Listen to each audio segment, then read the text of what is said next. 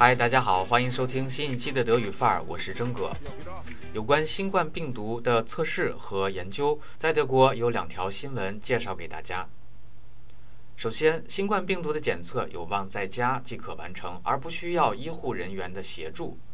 联邦卫生部长 Jens Spahn 计划修改条例，以便未经专业培训的老百姓也可以从药房直接购买试剂盒。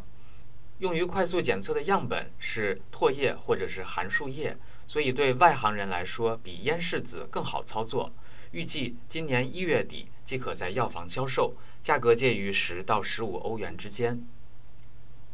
此外，联邦政府还以四亿欧元的价格购买了二十万剂治疗新冠的抗体药物，目标人群是病程可能会变得非常严重的成年病患。该药物将于下周起首先在德国的大学医院使用。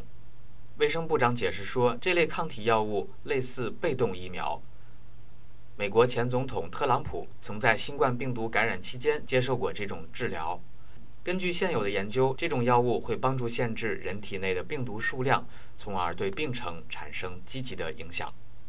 好的，快速了解了新闻内容之后，请听德文新闻播报。Viel Spaß dabei. Tschüss.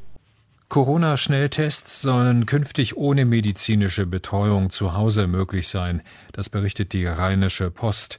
Demnach plant Bundesgesundheitsminister Spahn, die Medizinprodukteabgabeverordnung zu ändern, damit auch Menschen ohne medizinische Ausbildung die Tests in der Apotheke kaufen dürfen. Der Test werde voraussichtlich als Spuck- oder Gurgeltest kommen und sei leichter durchführbar als ein Rachenabstrich. Die Tests seien dort sinnvoll, wo kein professioneller Anwender vorhanden sei. Spahn hatte zudem der Bild am Sonntag gesagt, dass die Bundesregierung für die Behandlung von Corona-Patienten 200.000 Dosen Antikörpermedikamente für 400 Millionen Euro gekauft habe.